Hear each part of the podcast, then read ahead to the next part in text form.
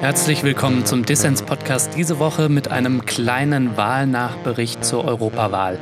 Ja, die Wahl zum Europäischen Parlament ist rum, wir haben es geschafft und die deutsche Parteienlandschaft, die hat es ganz schön durcheinander gerüttelt. Die Grünen sind explodiert, die Sozialdemokraten implodiert, die CDU blamiert, die Linke abgeschmiert und die AfD, die stagniert. Ich habe mir den Wahlforscher Horst Kaas von der Rosa-Luxemburg-Stiftung eingeladen. Wir sprechen darüber, warum Fridays for Future die Wahl entschieden hat, ob die Grünen jetzt wirklich die neue Volkspartei sind, wie die SPD noch zu retten ist und warum Sachsen-Bashing trotz Platz 1 für die AfD nicht angebracht ist. Mein Name ist Lukas Andreka, viel Spaß mit Dissens. Dissens, der Podcast für linke Gesellschaftskritik.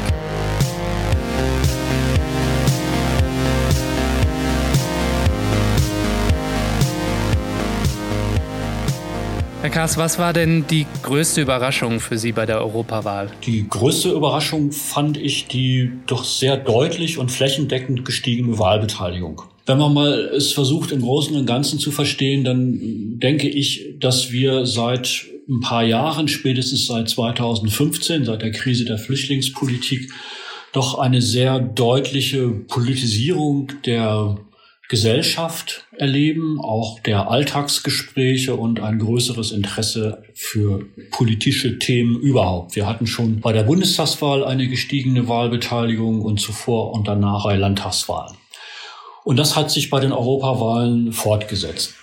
Und dann kommt natürlich zweitens ein Moment hinzu, wo es für viele auch darum ging, ein äh, Zeichen zu setzen angesichts des zunehmenden Einflusses von nationalistischen mhm. Parteien. Ja, das hat auf jeden Fall eine Rolle gespielt. Das habe ich auch in meinem Umfeld gemerkt. Es wurde ja viel von dieser Schicksalswahl geredet, Europa als Bollwerk gegen die Nationalisten. Aber was mich jetzt im Ergebnis erstaunt hat, dass Europa für viele Leute viel mehr ist als einfach nur das Bollwerk gegen Nationalisten, sondern dass das wichtigste Thema irgendwie die Klimakrise war. Wie haben Sie das beobachtet? Das habe ich differenzierter beobachtet. Ich fange mal bei dem letzten Punkt an. Also es haben laut den Befragungen in Deutschland 48 Prozent aller Befragten gesagt, dass für sie die Klimafrage ein oder das wichtigste äh, Thema bei der Wahlentscheidung war. Es haben aber über 50 Prozent das nicht gesagt. 43 Prozent haben gesagt, soziale Sicherheit war für sie das wichtigste Thema. Und dann kommen noch ein paar andere Themen. Äh, ich würde es also für falsch finden, das auf diese eine Frage äh, zu fokussieren. Das scheint mir auch im Nachgang eine zu einfache Interpretation des Wahlergebnisses zu sein. Mhm. Zweitens wurden die Grünen auch nicht nur wegen der Klimafrage und ihres Images gewählt, sondern zum Beispiel auch deshalb, weil über 90 Prozent mehr noch als es dann bei den Klimafragen an Zustimmung gab. Also über 90 Prozent der Befragten gesagt haben, die Grünen vertreten Werte, die mir persönlich wichtig sind. Das heißt, die Grünen wurden auch wahrgenommen als eine Partei, die in bestimmten Fragen des Zusammenlebens, der Art und Weise, Politik zu machen, der politischen Kommunikation, aber auch des Setzens auf Zusammenarbeit und Kooperation wahrgenommen wurden. Und das wiederum ist etwas, wo man sagen muss, das hat vielleicht indirekt etwas mit der Klimabewegung zu tun. Mhm. Nämlich, wenn man sich anguckt, was von den Schülerinnen und Schülern ja eingeklagt wird, was Greta sagt, ist, liebe Verantwortlichen in der Politik, ihr habt eure eigenen Zusagen nicht eingehalten, die ihr gemacht habt. Und insofern äh, wird dort auch generationenübergreifend etwas eingefordert nach dem Motto, gemachte Zusagen müssen eingehalten werden. Und wir wählen jetzt die Grünen, damit ihr versteht, eure eigenen Ziele, eure eigenen Vereinbarungen, die sind auch einzuhalten. Und das ist ein Modus, der, glaube ich, wenn man mal irgendwie auf das generelle Misstrauen gegenüber Parteien und doch ein deutliches Moment für eine Repolitisierung in der Gesellschaft hm. ist.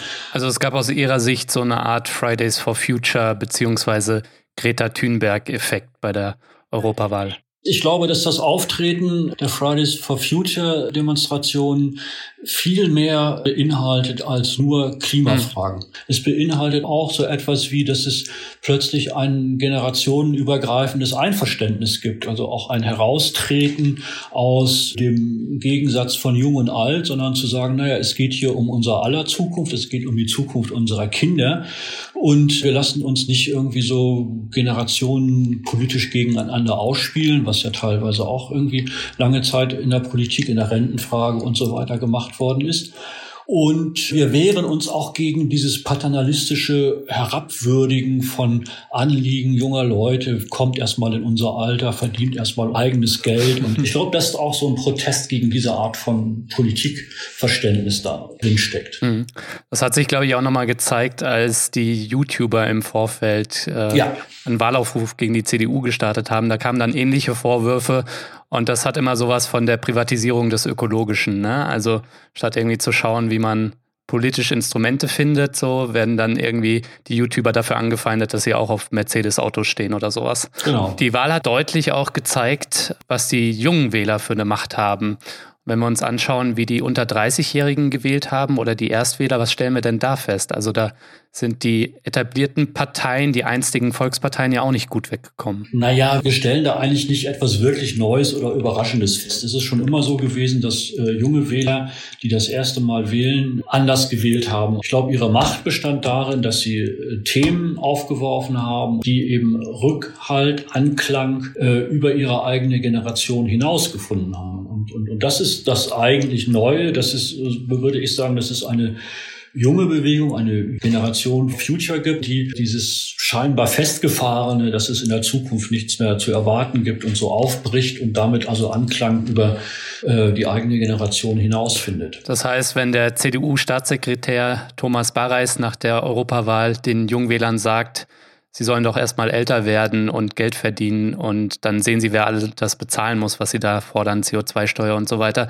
Dann trifft er damit äh, nicht nur nicht den Nerv äh, bei den Jungen, sondern auch bei den älteren Generationen. Richtig, er verschreckt damit einen größeren Teil auch älterer Wähler und artikuliert ein Verständnis gegenüber den Jungen, was äh, so äh, viele Eltern gegenüber ihren Kindern und seien sie auch schon 20 äh, nicht mehr haben.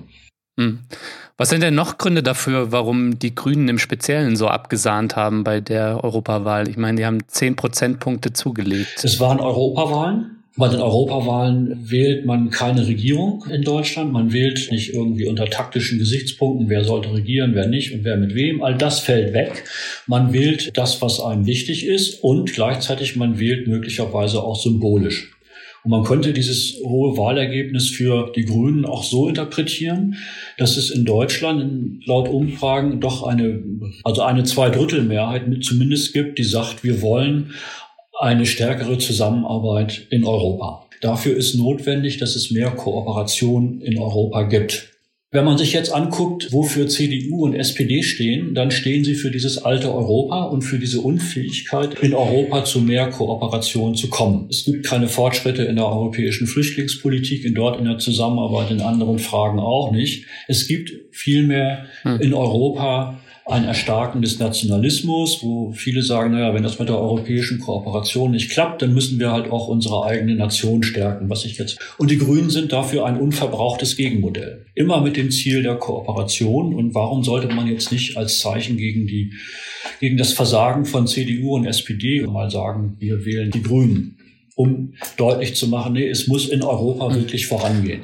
Aber wenn jetzt äh, das Feuilleton Annalena Baerbock oder den Robert Habeck zu den nächsten Kanzlern hochschreiben, da werden sie ein bisschen vorsichtig, höre ich raus. Ja, also das ist hier eine, wie man so schön sagt, eine Momentaufnahme. Und wenn es denn zu der Frage kommen soll, Robert Habeck oder sollen Annalena Baerbock Kanzlerin oder Kanzler werden, werden in den Köpfen der Wählerinnen und Wähler nochmal ganz andere Fragen abgewogen werden. Zumal das ja bedeuten würde, Kanzlerin und Kanzler könnten sie nur so mit Unterstützung von Sozialdemokratie und Linkspartei werden, also in so sozusagen in einem linken Lager. Noch haben sie die CDU ja nicht überholt.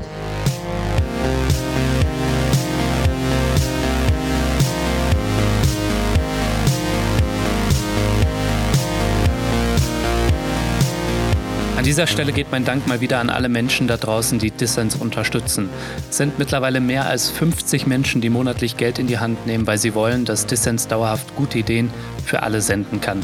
Damit wir Dissens auf stabile Beine stellen können, brauchen wir aber einige Menschen mehr, so etwa 500 Fördermitglieder.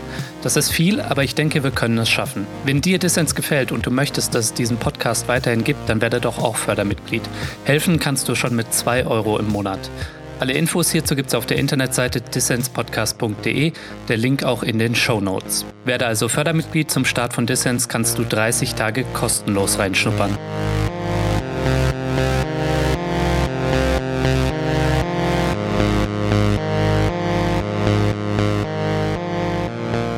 Ihr hört den Dissens-Podcast, zu Gast ist Horst Kaas, Wahlforscher der Rosa-Luxemburg-Stiftung. Lassen Sie uns kurz über die SPD, die deutschen Sozialdemokraten, sprechen. Das sind ja die größten Verlierer der Wahl. Was sind die Gründe dafür, dass die SPD so hart abgestürzt ist? Also man könnte sagen, die Gründe sind auf zwei Ebenen zu suchen. Das eine ist, die SPD hat noch kein, und das trifft dann aber auch auf andere Parteien zu, kein Verständnis entwickelt darüber, was soziale Sicherheit unter Bedingungen eines verknappt gesagt digitalen Kapitalismus sein könnte. Mhm. Wir alle erleben, dass es eine ungeheure Umwälzung von Arbeitsweise und Lebensweise gibt und wir mittendrin sind. Und was das Neue ist, dafür gibt es zu wenig Ideen. Und mhm. das ist das eine, weshalb die Sozialdemokratie nicht wirklich in die Offensive kommt. Das andere ist, sie haben versucht, in der Koalition mit der CDU ein paar soziale Duftmarken zu setzen. Aber äh, es ist ihnen nicht gelungen, darüber so eine neue Glaubwürdigkeit zu erlangen. Und das ist in gewisser Weise selbst verschuldet. Ich will es an zwei Beispielen sagen. Erstes Beispiel, als Andrea Nahles den Abschied von Hartz IV verkündete, sagte sie, man müsse ja auch berücksichtigen, Hartz IV sei von der damaligen sozialdemokratischen Regierung erfunden und gemacht worden, als es eine hohe Arbeitslosigkeit gab und jetzt gäbe es die ja nicht mehr. Hm. Das kann man so sagen, um die innerparteiliche Linie herzustellen und nicht zu sagen, das war damals falsch und heute ist, machen wir was anderes. Aber nach außen kommt an, wenn die Arbeitslosigkeit wieder hoch ist, müssten wir wieder zu solchen Maßnahmen wie Hartz IV greifen oder es könnte sein, dass wir das Gleiche nochmal machen. Das erweckt kein Vertrauen. Der zweite Punkt ist, Olaf Scholz sagt, als die Steuereinnahmen nicht ganz so hoch ausfielen wie erwartet, die fetten Jahre sind vorbei. Mhm. Für die Hälfte der Bevölkerung hat es diese fetten Jahre aber nie gegeben.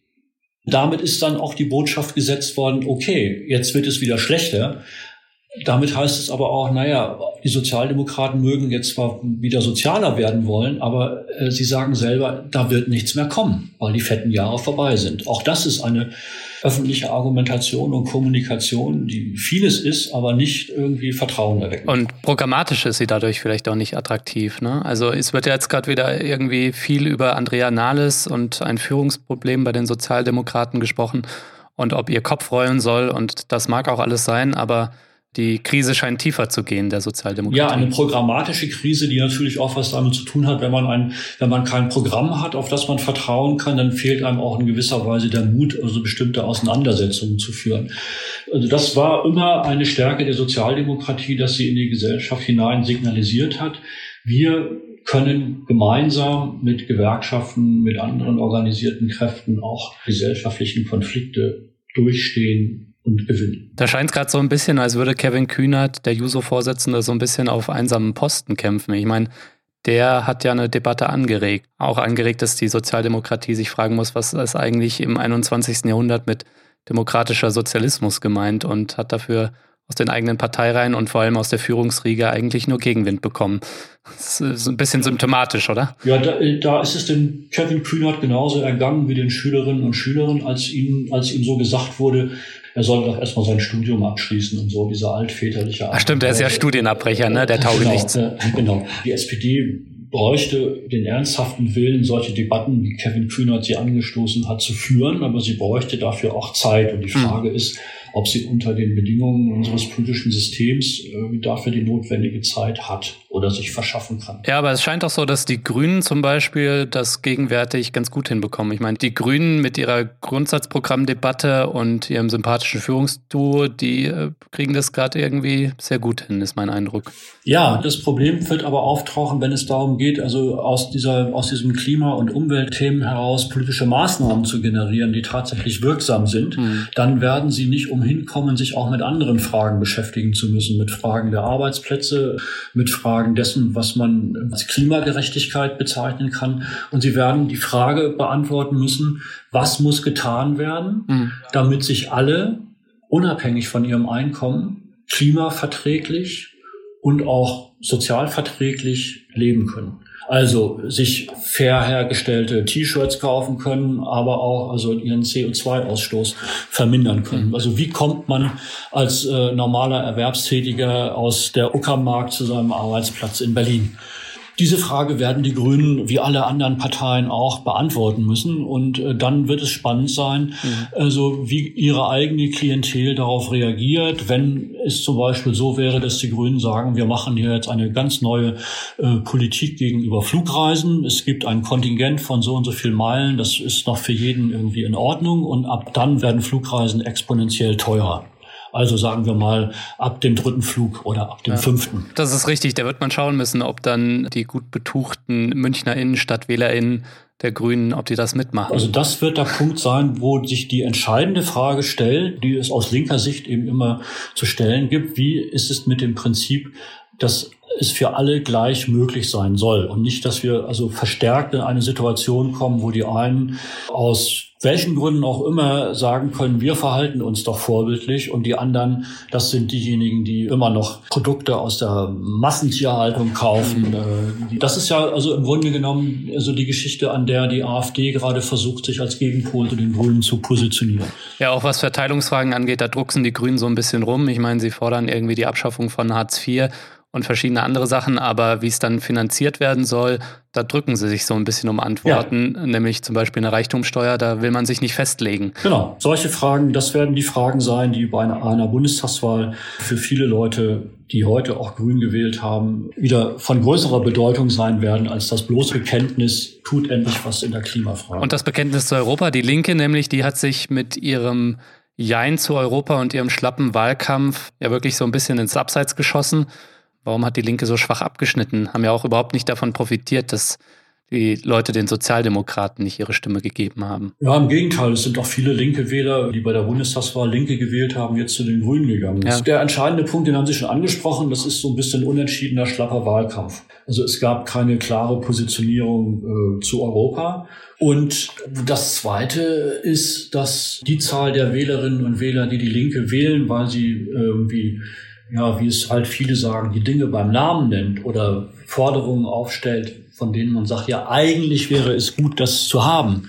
Ich glaube, dass diese Wählerklientel schrumpft und dagegen eine wächst, die wieder tatsächlich sagt, nee, wir unterstützen Forderungen, von denen wir annehmen, dass sie auch umsetzbar sind und umgesetzt werden können und dass die Linke dafür auch Partner finden will und Partner finden kann. Also ein bisschen mehr realpolitisches Profil neben irgendwelchen revolutionären Forderungen. Ich würde nicht das Modell Realpolitik und revolutionäre Forderungen irgendwie favorisieren, um das zu erklären, sondern ich würde äh, einfach sagen Durchsetzungswillen. Mhm. Ich glaube, es gibt auch Forderungen, die nichts mit Revolution zu tun haben, die man aber mit einer gewissen Entschiedenheit verfolgen kann und für die man vielleicht irgendwie Partner finden kann, weil sie einen hohen Symbolwert haben. Also so etwas könnte zum Beispiel so eine Flugkontingentierung sein. Das ist was sehr realpolitisches. Dafür könnte man möglicherweise sogar in dieser Stimmungslage Mehrheiten herstellen oder dafür werben zumindest, ohne als Spinner abgetan zu werden. Ohne als Ökostalinist, ne? Oder als Ökostalinist und es wäre gleichzeitig etwas durchaus Radikales im Sinne von radikaler Realpolitik. Wichtige Frage ist, glaube ich, auch Machtoptionen und äh, strategische Bündnisse. Also man beobachtet ja zumindest äh, mit ein bisschen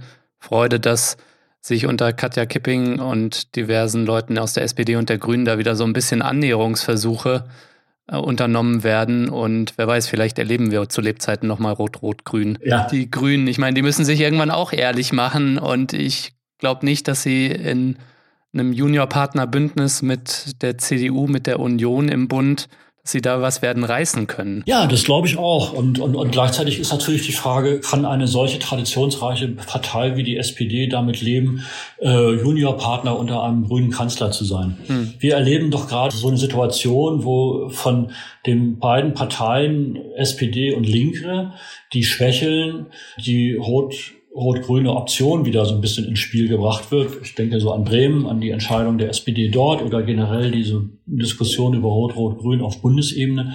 Aber ist das mehr als erstmal nur das äh, Pfeifen im Walde nach dem Motto, naja, es gäbe vielleicht doch noch für uns eine Chance, also Einfluss nehmen zu können. Was steckt wirklich dahinter an Konzepten, an Möglichkeiten, sich über äh, also ein paar ganz zentrale Projekte, die man gemeinsam durchsetzen will, zu verständigen. Das müsste ja jetzt passieren, um dann einen entsprechenden Lagerwahlkampf für die Bundestagswahl machen zu können. Ich glaube auch, dass bei den Grünen und bei vielen Wählerinnen und Wählern eher so das, was hier bei uns im Ländle, also in Baden-Württemberg stattfindet und der Kurs der Grünen hier so ein Vorbild ist. Und die Grünen werden ja auch gerne gewählt, weil sie für eine moderne bürgerliche Politik stehen und ja mit einem Finger auch irgendwie in die konservativen Milieus reinreichen. So. Ja, also Schwarz-Grün ist in gewisser Weise eine man könnte fast sagen, äh, natürliche Koalition, weil es so eine Zusammenarbeit von altem und neuem Bürgertum ist. Mhm. So etwas zollschnittartig und äh, in gewisser Weise auch platt formuliert, aber ich glaube, es hat einen wahren Kern. Deshalb verstehen sich Vertreter beider Parteien unter bestimmten Bedingungen doch eigentlich ganz vorzüglich. Wenn wir uns die rechtspopulistischen bis rechtsradikalen Parteien in Europa anschauen, in Deutschland wollte die AfD 20 Prozent hat die Grünen an sich vorbeiziehen lassen müssen? Und wie kam das zustande? Also ich glaube, dass die Europawahl für die AfD eher eine Niederlage und ein harter Dämpfer gewesen ist, weil sie gegenüber der Bundestagswahl überall in allen Ländern Stimmenanteile verloren hat, bis auf Sachsen-Anhalt, wo sie 0,7 Prozentpunkte hinzugewonnen haben gegenüber der Bundestagswahl. Hm. Und wenn man dann noch die niedrigere Wahlbeteiligung berücksichtigt, so muss man sagen, der AfD ist es schlechter gelungen als anderen Parteien, ihre Wähler von der Bundestagswahl äh, zu mobilisieren. Das scheint so ein bisschen die Dynamik, die Aufwärts, Aufwärtsdynamik raus zu sein. Aber dass die AfD jetzt äh, in den östlichen Bundesländern, gerade in Brandenburg und Sachsen, wo sie stärkste Kraft geworden ist, dass sie da so zugelegt haben, das sollte uns doch irgendwie auch mit Sorge erfüllen, gerade mit Blick ja, auf die anstehenden zugelegt. Landtagswahlen. Meine Behauptung ist, äh, sie hat nicht zugelegt. Okay. Sie hat nur zugelegt gegenüber dem vorherigen Europawahlergebnis. Ja. Aber sie hat weniger Wähler mobilisiert und weniger Stimmenanteile bekommen als bei der Bundestagswahl. Hm. Und das heißt, statt zugelegt, sie hat sich auf einem relativ hohen Niveau festgesetzt und stabilisiert. Sie steht jetzt im Grunde genommen vor einer Frage, wie die nächste Stufe ihrer Parteientwicklung aussehen wird. Also wird sie entweder aus dieser Stabilisierung heraus Regierungsbeteiligung anstreben und tatsächlich sagen, wir müssen jetzt als nächsten Schritt versuchen, etwas auch umzusetzen und durchzusetzen? Oder wird der nächste Schritt darin bestehen, zu sagen, ja, wir müssen eine neue Radikalisierungs- und Mobilisierungsdynamik anfangen, um unsere Leute in Bewegung zu halten? Also eher so diese Linie, für die so ein bisschen der sogenannte Flügel von Höcke, Kalwitz und so weiter steht. Mhm. Das wird eine Frage sein, die wird die AfD in den nächsten, in der nächsten Phase ihrer Entwicklung, also jetzt nach diesen Wahlen, spätestens nach den Landtagswahlen äh, entscheiden müssen und klären müssen. Und davon wird dann so ein bisschen abhängen, wie es mit ihr weitergeht. Hm. Jetzt zeigt sich erstmal so den bisherigen Wegen, unter den bisherigen Bedingungen wächst sie nicht wirklich weiter. Eigentlich auch ein gutes Signal. Ja, also ich finde ich als eine, eine Interpretation, die bei diesem Blick auf den Osten und wir haben die Ostdeutschen wieder gewählt, völlig zu kurz kommt. Aber Sie haben vorhin die Häutung, eine mögliche weitere Häutung der AfD angesprochen. Wagen Sie da eine Prognose? Also ich meine, die letzten zwei Häutungen äh, sind ja dann immer mit einem Rechtsruck voran vorangegangen? Na, der nächste, die nächste Häutung wird auch eine, wenn man so will, Häutung in Richtung Verschärfung des Nationalismus, des autoritären Nationalismus sein, wenn es eine geben wird. Mhm. Wobei man jetzt darüber spekulieren kann, äh, halt entlang welcher Fragen das passieren wird. Eine ganz interessante Spekulation äh, konnte man in der ARD beobachten, in diesem Brennpunkt, wo die Moderatorin Alexander Gauland auf das neue Bündnis im Europäischen Parlament ansprach und dann darauf zu sprechen kam, dass Salvini, der Wahlgewinner in Italien, von der EU ja eine äh, Auflockerung der Defizitkriterien verlangen würde. Und dann von Gauland gesagt wurde, das sei nun eine Position, die würde die AfD nicht unterstützen. Ich meine, es sind etwa 170 populistische, nationalistische und rechtsextreme Abgeordnete mit der Wahl ins Parlament eingezogen. Aber da bestehen natürlich abseits der üblichen Feindbilder Migrantinnen und Migranten und den Eliten in Brüssel bestehen natürlich riesige Unterschiede. Einen Unterschied haben Sie ja schon angesprochen. Viel interessanter ist doch eigentlich, wie sich in diesem EU-Parlament jetzt neue Mehrheiten herstellen, nachdem die alten eingefahrenen zwischen Sozialdemokratie und Christdemokratie nicht mehr ausreichen. Sind diese neuen Mehrheiten so beschaffen, dass sie ausschließen können, es schwer machen oder sogar verhindern können, dass aus ihrem Agieren, also aus dem Agieren der neuen Mehrheiten, die nationalistischen Parteien wieder neue Kraft schöpfen können, um halt um stärker zu werden? Oder sind diese Mehrheiten so, dass sich tatsächlich in der Europäischen Union etwas ändert? Weil ein Grund für das Erstarken des Nationalismus kann ja auch genau in dem Stillstand in der Europäischen Union gesehen werden. Herr Kaas, vielen Dank für das Gespräch. Danke für die Einladung.